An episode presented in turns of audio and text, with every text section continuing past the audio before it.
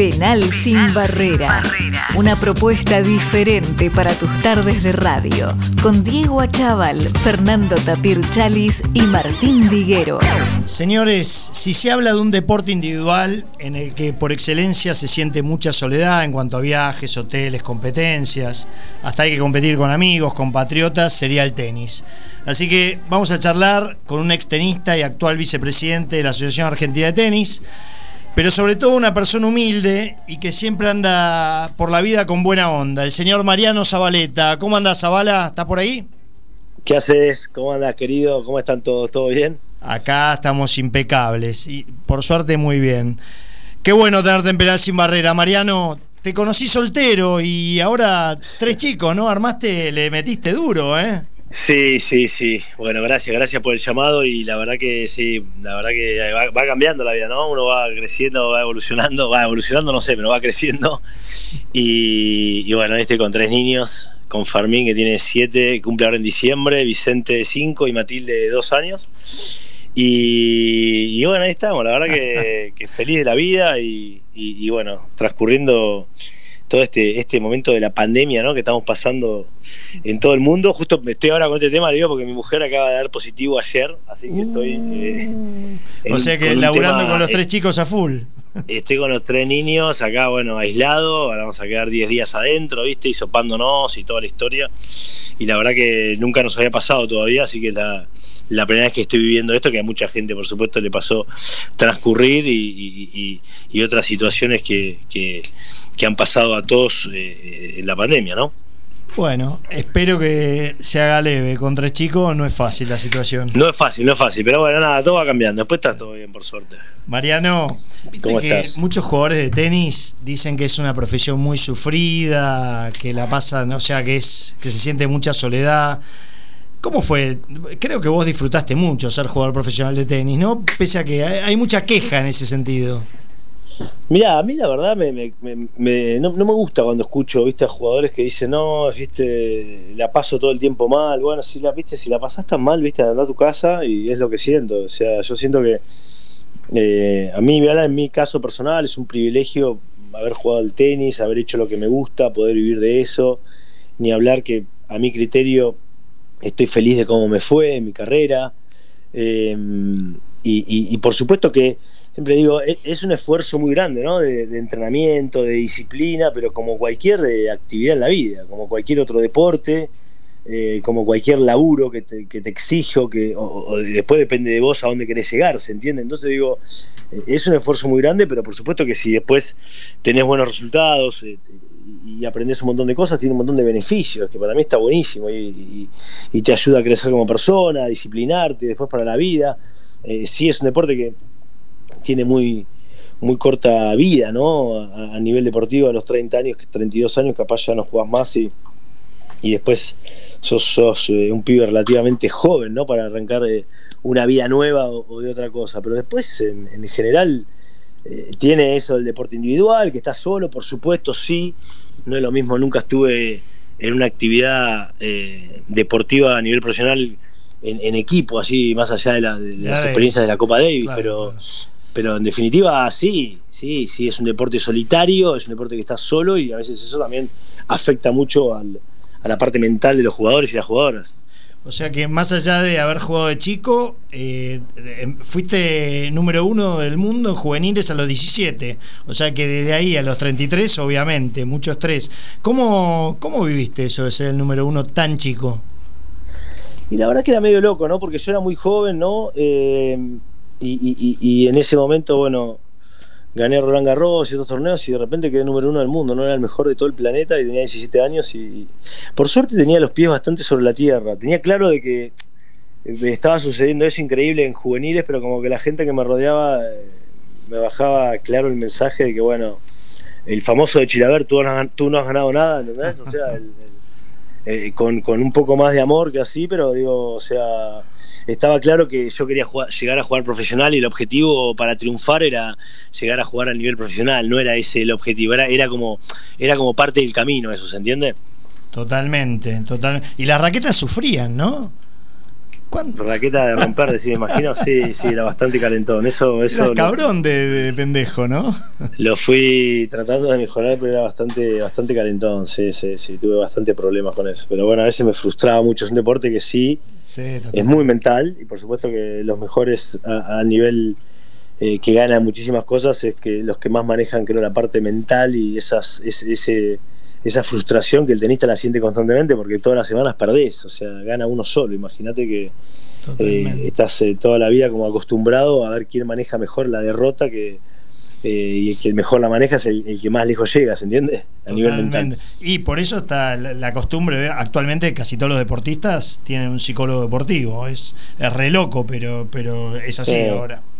Sí, yo lo, apoyo eso y la verdad que trato de, ahora que estoy trabajando en la Federación de Tenis, meter mucho en la cabeza de los niños, ¿viste? Y sus entrenadores y mismo sus familias, ¿no? Que empiecen a trabajar eh, con especialistas mentales porque es un, es un deporte que te exige mucho, es un esfuerzo muy grande, repito, y necesitas ayuda. Entonces, cuando tenés ayuda, es más fácil resolver los problemas eh, eh, después en el futuro.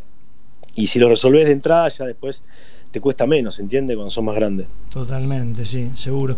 ¿Cómo se sentía esta suerte de rivalidad, que en realidad sé que algunos son bastante amigos, pues coincidieron en el tiempo, la Legión Argentina y la Armada Española? Porque ah, había buena onda o primaba un poquito el recelo, había una cuestión ahí de. Porque en polvo ladrillo se sacaban chispas todos, ¿no? No, fue una, fue una, la verdad fue una época muy buena, creo, del tenis, que los que hemos vivido esa camada le hemos disfrutado. Primero porque había muchos españoles, que los eh, el tema del idioma creo que es fundamental también para sentirte más como en casa, ¿no? Cuando estás afuera viajando.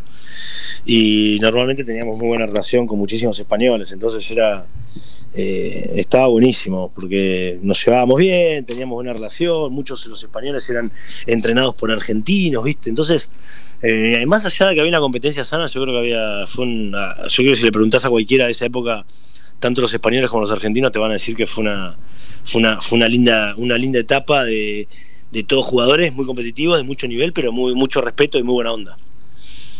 Sí, creo que Pico Mónaco es muy amigo, ¿no? De Rafa Nadal y hay, hay, hay muchos que tienen una sí.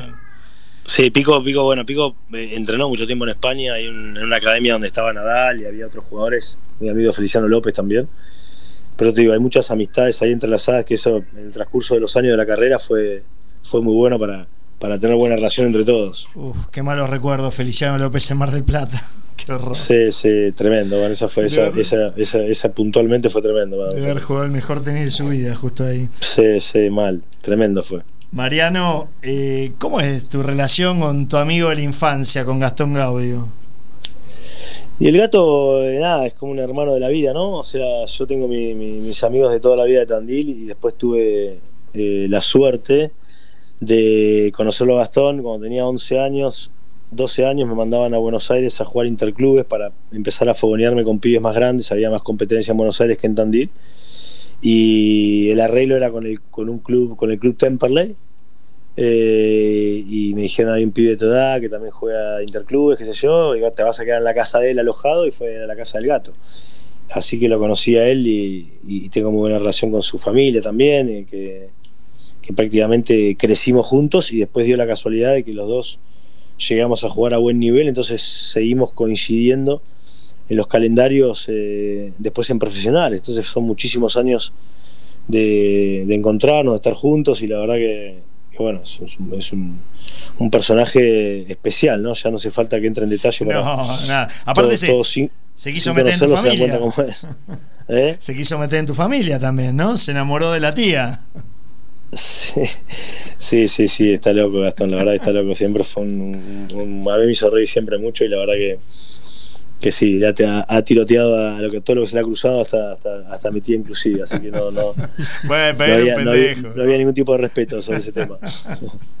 Tuviste un episodio, bueno, esto total es del pasado y no, no, va, no va a traer inconveniente. Tuviste un episodio divertido, pues parte del mundo del tenis también es la fama y, y bueno, eh, tuviste un episodio muy divertido con Catherine Zeta Jones, ni más ni menos, ¿no?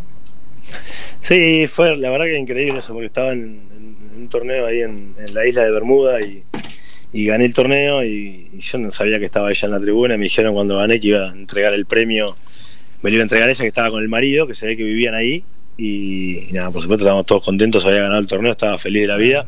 Y me entregó el premio y me da, me da dos besos y me hizo uno más y me da un beso en la boca. Y bueno, era una entrega de premios, obviamente había fotógrafos y fue, fue la foto que salió en todos lados, pero fue, fue esa historia y son cosas que suceden en el mundo del tenis a veces o en todos los deportes así de elite, pero la verdad que nada, qué decir, una mina, una mujer eh, impresionante, divina, o sea, que a quién, quién no la ha visto actuar o quién no le parece una, una mina espectacular, la verdad que fue un lujo que que me entregue el premio y un lujo que me dé un beso, ni hablar, ¿no? Debe, imagino que debes ser el único argentino a la que ella le ha dado un beso, así que es, es un número uno, un número uno más esto. ¿eh? sí, sí, sí. Aparte no es que la, está la foto, ¿no? Si no, si no, la, si si no la contás, ¿viste? No. Sí, sí, no es como, payaso, es como el rumor de Schiavi que estuvo con Sandra Bullock, pero no sé, ¿viste? Hay, que chequear eso, ¿no? no, no, esto era, esto era una entrega de premio, estaba, estaba el marido ahí, Michael Douglas, aplaudiendo en la tribuna, así que era todo, todo totalmente legal y, por, eso, por eso salió la foto. Por eso, por eso te lo pregunto, si no te lo preguntaría. Sí, ya sé, no pasa nada, tranquilo. Mariano, saltaste de. terminaste el tenis, bueno, yo creo de, tu retiro, ¿cómo fue? Vi que te han preguntado mucho. Así que de golpe saltaste a la tele. Eh, tuviste muchas, muchas, muchas cosas en televisión y ahora acá los chicos te van a hacer un par de preguntas de eso. Pero, ¿cómo fue? Casi no tuviste transición, ¿no? Entre, entre el tenis y, y, la televisión? Mira, a mí me gustaba mucho la televisión porque mi tía este te Tarot y, viste la. Siempre mamé como la televisión en casa. Entonces, ya cuando hacíamos, eh, cuando jugaba al tenis, eh, hicimos un programa que se llamaba Tenis Pro, que fue. se inventó un formato en la televisión y fue todo una, un acontecimiento. Lo hicimos durante cuatro años y siempre me, llamó la atención, ¿no? El tema de la producción, la televisión y todo, el, cine y todo, ¿no? entonces. Eh, eh, nada, cuando terminé de jugar ahí, bueno, me acuerdo al, toque me entró a llamar Germán Pavlovsky, que iba a hacer un programa en ESPN, que en ESPN trabajé muchos años y la verdad que es un canal hermoso, que hay un montón de deportistas trabajando y siempre me abrieron las puertas y, hice después me metí a hacer pura química, iba tres veces por semana, después terminé siendo todos los días y la verdad que trabajé con gente de la televisión que aprendí muchísimo y la pasé bárbaro. O sea, sí, no, no, no había dejado de jugar, y, pero ya eh, había incursionado en el, ambiente de la televisión y me gustaba y la verdad que me divertí mucho. O sea, soy un, agradecido porque hice lo que tenía ganas y, me divertía muchísimo. Acá te quieren preguntar un poquito algo referido a la televisión.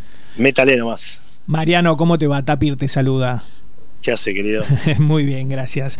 Escúchame, ahí acabas de nombrar Pura Química, un programa que para mí era imposible dejar de verlo. Yo me divertí muchísimo y por lo que se veía, ustedes también, me imagino que fue así.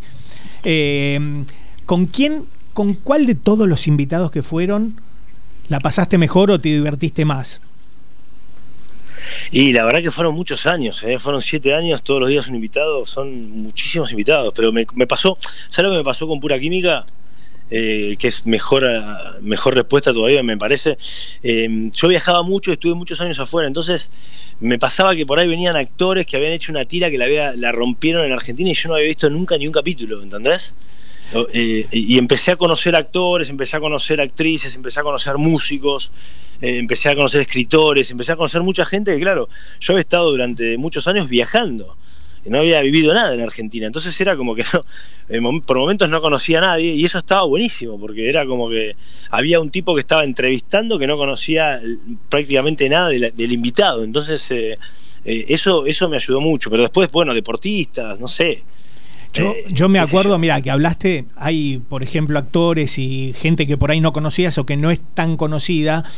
Yo me acuerdo una con Pablo Cedrón que no podía parar de reírme un segundo y creo que fue, la mejor anécdota de la historia del programa para mí. Esa y una que tuvieron con la de Roy King, que contó, mm, como es, con Heinze. ¿Te acordás? También, exactamente. Bueno, bueno, a mí me la estaba haciendo con la de Cedrón, fue increíble. La de Cedrón fue una cosa de lloramos de risa directamente. Y, pero bueno, deportistas ni hablar. Creo que vinieron. Creo que fue un programa que no sé si hay así otro programa, ¿viste? La verdad que la gente venía. Me acuerdo cuando vino Román, ¿viste? Yo soy de Río, vino Román.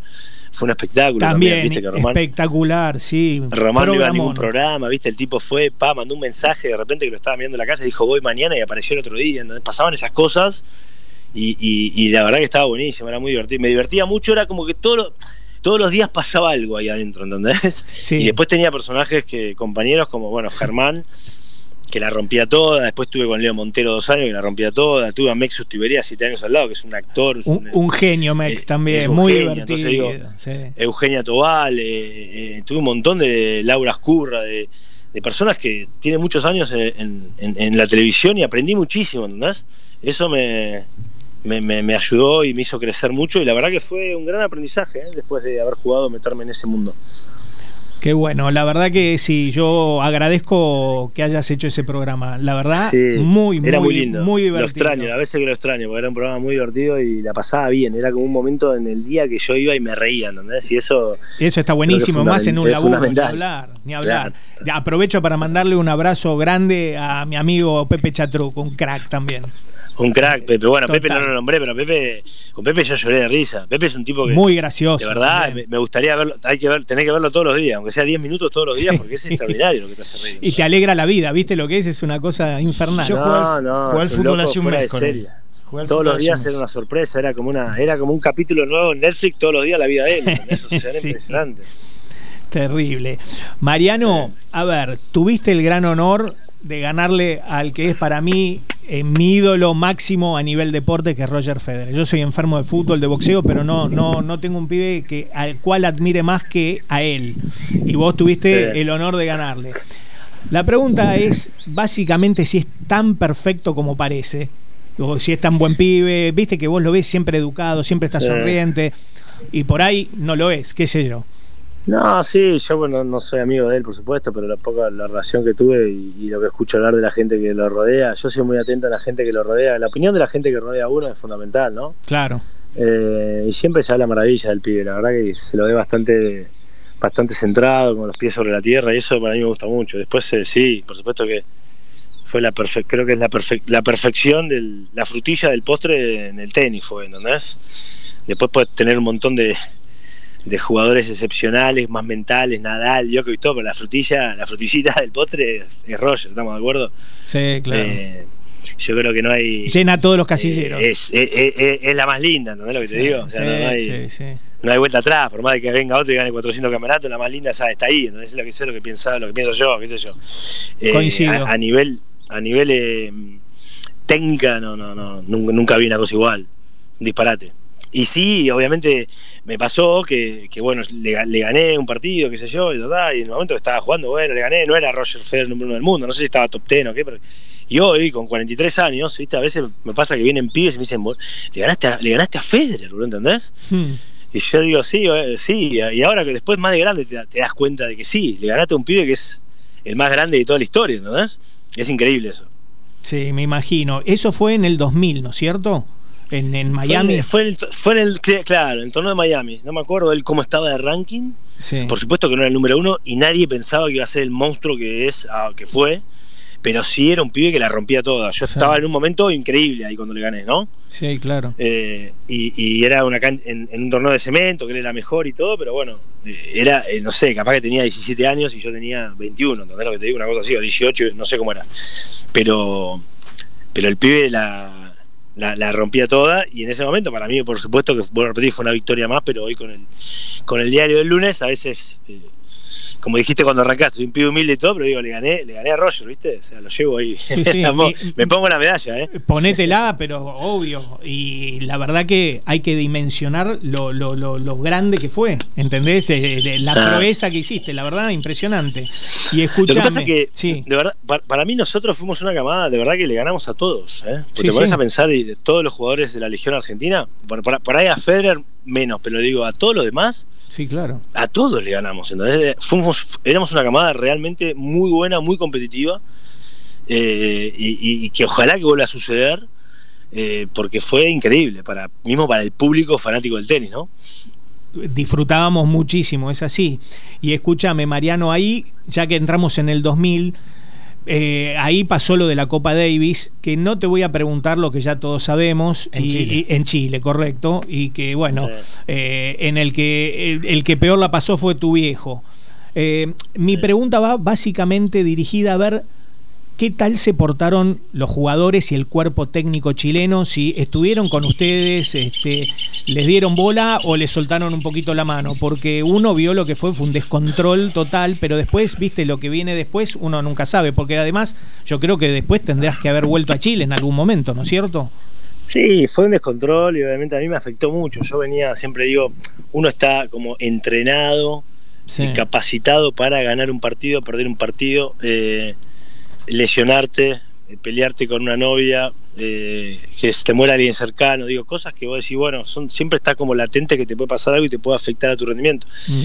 Pero la verdad, nadie estaba preparado para ir a un partido de tenis y cagarse todos a trompadas con todo, que le, rompan la cabeza a tu viejo. La verdad que fue eh, em, pelearse como un país contra otro país. Yo volví y, la mitad decía que era culpa mía, la otra mitad decía que no. Fue, fue, un, fue un momento horrible. Eh, puntualmente a lo que me preguntás, eh, el, Chino Ríos, por ejemplo, que es el que más experiencia tenía, actuó muy bien. Bien. Eh, mirá, ves por ahí el que uno menos imaginaba, mira vos. Me llamó él, me llamó el padre, cosa que necesitaba, me pidieron disculpas, me vergüenza, me decían que se yo papá, y después tuve, estaba el otro lado que era Nico Mazú, que era más pendejo, como yo. más eh, eufórico y obviamente decía que quería que me metan preso porque yo me había peleado con un policía, qué sé yo, papá, bueno, Conclusión, con Masú no me hablé durante un año, un año y medio, y después hoy Masú es uno de mis mejores amigos de Latinoamérica. O sea, a los dos años, año y medio nos sentamos y creo que me pidió disculpas él y nos abrazamos y después tenemos una relación increíble. Pero bueno, es difícil también. Yo tenía 20 años, él tenía 18 años, digo, son muy, son muy pendejos, está jugando por el país, ¿viste? Hay muchas emociones y no es fácil. Por eso digo, el Chino Ríos quizás era el más grande, el que más experiencia tenía, fue el que mejor reaccionó. Mariano, ¿cómo estás? Habla el negro. ¿Todo bien? Todo bien. Eh, Mariano, en un país donde siempre fuimos tan exigentes, tan exitistas, tal vez nos acostumbramos a tener un número uno y un número tres al mismo tiempo, una Gabriela Sabatini que era una cosa sensacional, pero bueno, tal vez siempre se le, se le decía que no le ganaba a Graf o a Celes después, y en algún momento con tantos jugadores dentro de los, de los primeros puestos del ranking, vos fuiste número 21 del mundo. Ganaste campeonatos, ganaste partidazos como recién hablabas con el Tapir. ¿En qué momento tomaste conciencia de, que fuiste número 21 del mundo? ¿De grande? ¿Mientras jugabas? O sea, porque tal vez mientras jugabas no, no, no te dabas cuenta. ¿En algún momento dijiste fui número 21 del mundo? Y ahora más de grande, ¿viste? Te soy sincero, más de grande, porque es como decís vos, yo siempre yo estaba número 21 del mundo y, por ejemplo, se jugaba una Copa Davis y no tenía ninguna posibilidad de estar en el equipo. ¿Entendés? Tenía seis tipos delante mío. Eh, claro, de eso, eso decía, tuviste, tuviste una, una Tenía Cinco, monstruos adelante mío, uno que estaba 5, el otro 8, el otro 12, el otro 16, el otro 18, estaba 21, y era... pero digo, yo hoy con 43 años me doy cuenta que para mí tuve una carrera increíble, o sea, la verdad, yo sé, siento que di lo máximo, me doy cuenta cuando veo de afuera ahora lo difícil que es para un pibe meterse entre los 100 del mundo y lo que festejan estar entre los 100 del mundo y me pasa, ¿sabes, lo que, ¿sabes cómo me doy cuenta a veces? Veo un flaco que la rompe, que digo, cómo bien juega este pibe, un pibe, viste, que está jugando, qué sé yo, en el circuito profesional y veo y el tipo está 24, ¿entendés? O veo y está 19, 20, y digo, digo boludo, estaba ahí, ¿entendés? Eh, eh, a eso iba mi pregunta. Tuviste, tuviste, tuviste tantos, jugadores que te rodearon que a lo mejor en ese momento no sentías lo que significó tener un, ranking como el tuyo, ¿no?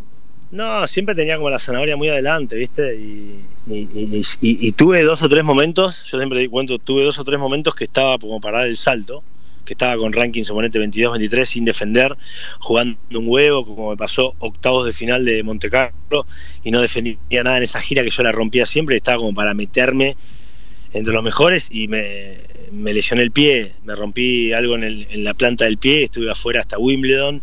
Después tuve otro momento increíble que llegué al US Open con un ranking también que no defendía nada la última parte del año, me agarró pubalgia.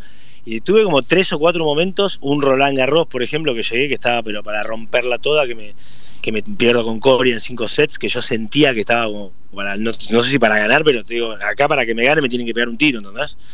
Eh, y digo, los tres, cuatro momentos que tuve como para dar el salto o, meterme en un mejor ranking y todo, no pude por algo. O, me lesioné, o me pasó algo, y digo, o sea, y yo siempre digo, por supuesto que te puedes lesionar, pero muchas de las lesiones son a través de la presión, del ambiente, de lo que vos viste. Entonces digo, porque es, toda una, una, una eh, un montón de cosas que vos tenés que alinear para llegar a un, a un objetivo, ¿se entiende? Entonces digo, eh, quizás podría haber tenido mejor ranking, perdí la final de un Master 1000 con Match Buen arriba con el Chino Ríos, que se hubiera ganado ese año hubiera terminado 13 del mundo, matemáticamente por ranking. Eh, y fue un punto, ¿entendés lo que te digo? Sí. Eh, por eso digo, siempre estuve como cerca, pero no, no lo logré, ni físicamente ni mentalmente, pasar esa barrera que quizás o no me animé o no pude, como quieras llamarlo, eh, eh, para estar quizás en un mejor ranking o a- una- en, en una, en una puerta de estar en el, en el top 10, ¿entendés? Estuviste ahí, estuviste ahí y uno de esas cosas se da cuenta después. Ahora como dirigente, que tenés la oportunidad de toda esa experiencia volcarla, eh, ¿qué harías para, usando tu experiencia, elevar la vara y, y, digamos, volcar todo eso en los chicos? Mirá, las veces que nosotros a- apoyamos mucho a los jugadores de tenis a todo nivel, el jugador, el jugador de tenis amateur, el jugador de tenis profesional, el que quiere todo, porque digo, el tenis en general es, es jugar toda la vida, tenés diferentes áreas.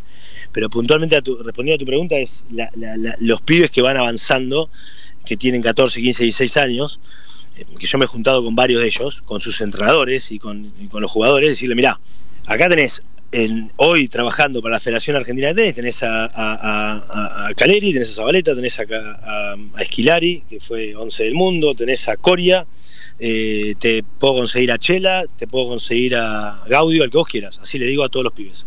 Por supuesto gratis, como asesoramiento. Todos estos pibes que te nombré hicieron tu carrera, le fue bien, le fue mal, nosotros sabemos todos los errores que cometimos, entonces obviamente tenés seis tipos, siete, ocho, que vos podés consultarle, que cometieron todos los errores que te imagines y así todo, la dieron vuelta y le fue bien, digo, es espectacular. Muchos de los jugadores actuales toman esos consejos y hablan con esos jugadores y hay otros que no. Pero digo, cada uno es, nosotros eh, tenemos que brindarnos a, que, a, a poder darle a los pibes esa experiencia que nosotros tuvimos, que es muy valiosa en cualquier parte del mundo. Entonces digo, acá en Argentina, hoy como dirigentes digo, es una parte muy valiosa que tenemos nosotros, que es para estos pibes, sus entrenadores o sus familiares, que hemos pasado por todas nosotros, que puedan asesorarse y, po- y podamos eh, eh, transmitirle, volcarle para que todos van a seguir cometiendo errores, pero está bueno cuando te cuentan, ¿no? Como cuando te pasan la vida con un tipo más grande, digan, che, tené cuidado acá, es, es- es- esto es lo mismo. Entonces digo, está buenísimo que nos hayamos involucrado de la manera que nos involucramos, podemos acertar en cosas, podemos errarles en otras porque somos humanos, pero la pasión del tenis y las ganas de ayudar y a esta área particularmente, que es la que más experiencia tuvimos porque somos jugadores de tenis, es la que más nos gusta y creo que está muy bueno lo que estamos haciendo. Mariano retomo. Este, un poco con lo que con lo que vos decías de la educación eh, a los chicos, etcétera, etcétera, es que en el tenis no hay cuando se retiran esas caídas estrepitosas que tienen en otros deportes. No sé si es un poco por la educación o pero hay muy pocos casos de tenistas que después de grandes eh, tienen problemas serios, ¿no? Sí. Mira, yo creo que el, el, tenis, siempre lo digo, más allá de que juegues profesional o no juegues profesional, a veces me pasa de hablar con padres que me dicen, no, pero mi hijo no sé si va a jugar bien. Digo, no importa que no juegue bien. O sea, el tenis te da un montón de valores. Yo, por ejemplo, algo que me dicen, trabajé en televisión muchos años. Todos los años, a cualquier nivel, amigos, compañeros de televisión, productores, jefes, lo que sea, me decían, boludo, nunca, nunca llegás tarde. ¿Entendés? Y yo dije, yo decía, jamás voy a llegar tarde. Pero porque eso, eso me enseñó el tenis, por ejemplo, y un montón de cosas más me enseñó el tenis. Entonces digo, el tenis te da un montón de enseñanzas, ¿entendés?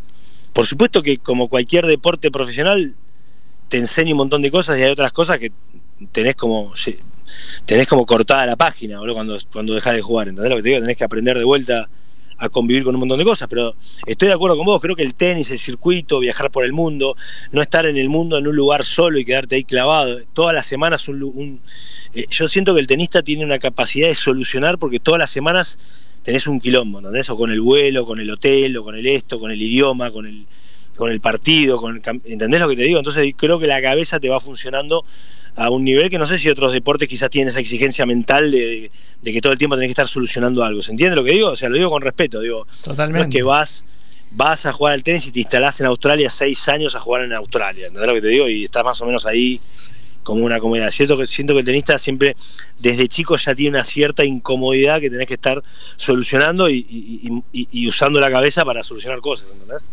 Incluso la Asociación de Tenis Profesionales, entiendo que cuando llegas a 100 del mundo te da una especie de curso, ¿no? Para formarte, para prepararte. Eh, Exactamente, te hace, te hace una, universidad de tres días que es obligatoria, que van y te enseñan a, bueno, te, dicen qué vas a hacer con la guita que ganás, te dan opciones para que trabajes con gente, eh, te dan cómo tratar a la prensa, te ponen ejemplos de un tipo que trata mal a la prensa, las consecuencias que tenés después. la verdad es excelente y nosotros lo estamos ahora tratando de implementar como Asociación Argentina de Tenis también, con, una, como con una, eh, una mesa de profesionales, de psicólogos, estamos muy metidos en el tema también del, abuso mental de los entrenadores, de las familias, de los pibes y las chicas que tenemos un montón de problemas. O sea, hay un montón de, de cosas que la ATP fue pionera, digo, pero todos tenemos ahora, eh, estando en una responsabilidad dirigencial, eh, eh, ocuparnos de eso, ¿entendés? No mirar para el costado como se miró durante muchísimos años en diferentes aspectos que son cosas que suceden, ¿no? En, el, en, el, en la vida, en todos lados, pero en el deporte, bueno, nos toca ahora estar en el tenis y ponemos el foco en el tenis, pero lo de la lo del ATP sí es un punto para mí a favor de ellos espectacular. Buenísimo. Voy a contar una pequeña anécdota y después te voy a hacer un ping-pong rápido de preguntas y, te, y te liberamos para cerrar. Un día Mariano tuvo la gentileza de jugar un doble de tenis con su compañero, con Sergio Gelaber, que es auspiciante nuestro de este bloque. Grande Sergio, número uno. Me consta. Es el Roger Federer nuestro. claro. Me consta que es puntual porque a la hora señalada apareció un loco corriendo, que, viste, una estrella en el tenis. Y nosotros, yo jugué con un amigo, con Mariano, y llegó el tipo corriendo, como diciendo, yo, viste, acá estoy, no se preocupen. Y yo estaba feliz porque, bueno, él lo, jugaba con él. Su compañero no tenía mucha movilidad, pero dije durante tres sets, eh, nunca me hizo un ace. Le contesté todos los saques. Dije, soy un monstruo. Y le digo, Mariano, ¿qué sacaste? ¿Al 60, al 70? Y me dice, vení, vení un minuto, parate enfrente.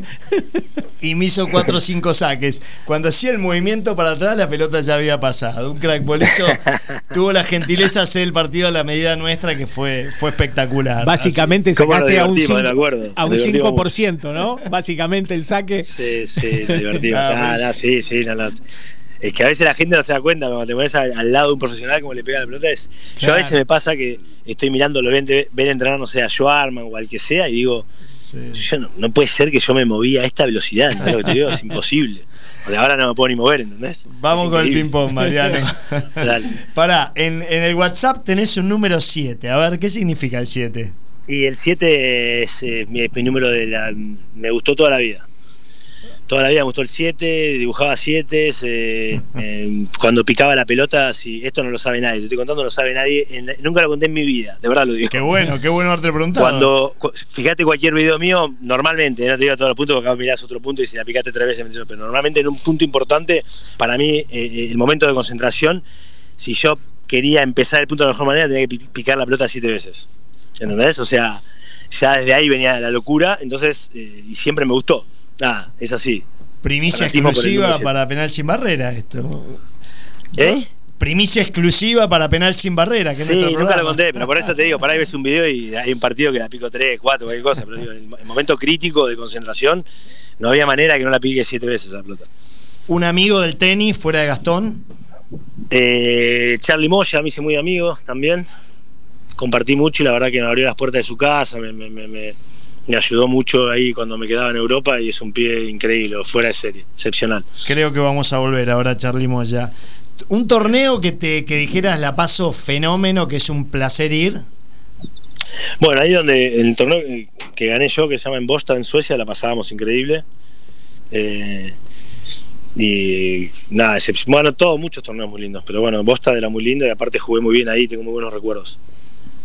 Eh, triunfos que más te alegraron? A ver, algún recuerdo de un triunfo resonante, o no tan resonante, sino que te haya dado una alegría tremenda.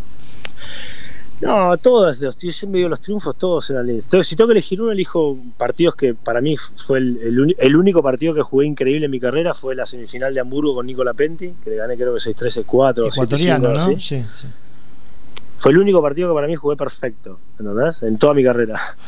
y, Qué exigente. Así que siempre, no sé si es el que más felicidad me dio, pero sentía, bueno, me dio mucha felicidad, me acuerdo el ganarle en los Juegos Olímpicos al Chino Ríos en primera vuelta, porque sí, ahí jugué con tipo una cancha llena, estaban todos los deportistas y volver a la Villa Olímpica que estén todos enloquecidos, que el chino estaba ahí, uno, dos o tres del mundo, ¿no? Era un partido re chivo en Sydney, fue una alegría inmensa. ¿Derrotas más dolorosas? Yo tengo dos que Y dolorosa fue ahí en, Tuve una muy dolorosa que fue en la Copa Davis. En eh, Málaga, ¿no? Claro, en Málaga. Yo venía de una lesión de pubalgia y, empecé jugando un huevo con, con Charlie Moya, le voy ganando 2 Z 0 y después me empezó a calambrar. Era un tipo que. Yo, yo mataba por jugar la Copa Davis. A mí me decías estaba con un yeso en la cama y decía, mañana a jugar la Copa Davis, pero no de humo, porque era me apasionaba. Lo que pasa que soy un tipo muy ansioso y me agarraba una, una moto, ¿entendés? Antes de los partidos, con los partidos, que me terminaba a veces acalambrando de, de, de, la pasada de rosca, porque no es que estaba cansado, físicamente yo era un animal, ¿entendés? Sí, sí. Pero no podía controlar y a veces, bueno, no podía controlar en partidos puntuales esos esa ansiedad y esas, esas tantas ganas de ganar que, que es como que explotaba, ¿entendés? Y la otra que creo ya la mencionaste fue la final del muro contra Río. Se me ocurre que esa dolió, ¿no? Esa con match point. Esa que mencionaste contra el Chino Río, creo que fue. Mira, Hamburgo me la acuerdo, me la acuerdo hasta hoy. Sabes que también eso, nunca, lo, nunca estoy como largando cosas hoy. Tengo todavía como, de verdad, me acuerdo como sensaciones del partido, ¿entendés lo que te digo? Porque era un Master 1000, o sea, era, viste, fíjate que te googleás ahora y los Master 1000 ganaron los últimos 40 estos tres monstruos y ganó uno del Potro, dos Babrinca y, y uno no sé quién, ¿entendés lo que te digo? Y la verdad que haber estado en esa lista, haber estado match point, o sea, un punto, eh, eh, aparte de esa final, eh, la semifinal le gané a la Penti, que es el partido que estoy diciendo, el partido que fue perfecto en mi vida, o sea, estaba jugando realmente a otro nivel y yo creo que merecía ganar, pero bueno, no la pude ganar esa final, pero siempre es, a veces todavía me, me, pasa que me acuesto y digo que, que, viste, yo siempre digo, hay como hay como injusticias deportivas, digo yo, ¿entendés? Cuando pasan así situaciones, no sé, como que Messi no haya salido campeón del mundo en Brasil, para mí es una injusticia deportiva, ¿entendés? Ni me lo digo. O sea, siento que estaba todo dado y bueno, siento que ahí en Hamburgo me pasó eso. ¿A quién admiras, Mariano Zabaleta, fuera del tenis? Bueno, a Diego lo, admiré siempre, eh, más allá de los pros y los contras y el, y el público dividido que tenemos hoy. Eh, tuve la suerte de conocerlo y bueno, era un pibe que la verdad que cuando lo veía, cuando pasaba algo me paralizaba, no sé, más allá de más admiración que eso no, no he encontrado en ningún lado. La última, a ver que es media doble. Si no hubiera sido tenista, ¿qué te hubiera gustado hacer? Sí, fútbol. Yo creo que hubiera jugado deporte. Un tipo muy, fue siempre muy inquieto y siempre tuve muy claro que quería jugar al, algún deporte. Jugar al rugby que jugaba mi viejo de chico, después me metí por el tenis, pero si no hubiera sido el tenis hubiera sido otra cosa porque no, yo necesitaba eh, un tipo que no podía estar quieto, así que necesitaba estar adentro de una cancha y la competencia me, enloquecía de chico. ¿Algo pendiente que tengas en la vida o un sueño a cumplir? La verdad que no, soy feliz, soy feliz. No es que me esté despidiendo, ¿no? Pero, pero eh, nada, tengo tres hijos increíbles, con mi mujer me llevo bárbaro, eh, me fue bien, o sea, vivo bien, o sea, soy, la verdad que siento que soy intocado con la varita y eso lo tengo soy consciente de eso, ¿entendés? O sea, no es que no soy un tipo ambicioso que está todo el tiempo pidiendo más, así que estoy, creo que con esto es, soy un tipo inquieto, pero con esto es suficiente y más de lo, de lo que podría haber imaginado. Se escuchaban pajaritos recién de fondo, no sé si estás en Tandil o acá. No, no, estoy en Nordelta, estoy en Nordelta que, que estoy viendo acá y la verdad que feliz, con tres niños chiquitos es, es, es, es muy lindo. Ah, Mariano, para cerrar, comentarte que sé la pasión que pusiste en tu etapa de televisión con respecto a la producción, entrevistas, ideas, creación del programa, etcétera, que sé que te, te, encanta esa parte. Nosotros estamos aproximadamente con 15 programas al lomo y estamos disfrutando este momento de penal sin barrera con esa misma intensidad y la felicidad que vos mencionaste. Así que, bueno, nada, abrazo de gol para vos la verdad que siempre es un placer cruzarte y escucharte. Y espero verte pronto. Hace mucho que no te veo. ¿eh? Dale, gracias, querido. Te felicito, lo felicito. Está buenísimo el buen programa, está buenísimo meter, está buenísimo cumplir sueños y me imagino que están transcurriendo y disfrutando eso y que puedan hacer entrevistas lindas y, que la gente pueda escuchar y divertirse. Así que nada, gracias por, la, entrevista y lo felicito. Después te mando el coso por Spotify que los estamos subiendo. Chicos, ¿alguna, ¿alguna última? No. Abrazo enorme, Mariano, y muchísimas gracias por la buena onda. Y te manda saludos Matías desde Los Ángeles que dice Mariano, un genio programón el de hoy. Gracias, bueno, Gracias. Un saludo a Mati ahí de Los Ángeles y nada, ustedes felicitaciones por el programa. Muchas gracias. Un beso grande. Un placer tenerte acá, Mariano. Fue un lujo. ¿eh? Abrazo grande. Chao, muchachos. Chao, chao. Chao. Penal sin barrera. Una propuesta diferente para tus tardes de radio. Con Diego Achával, Fernando Tapir Chalis y Martín Diguero.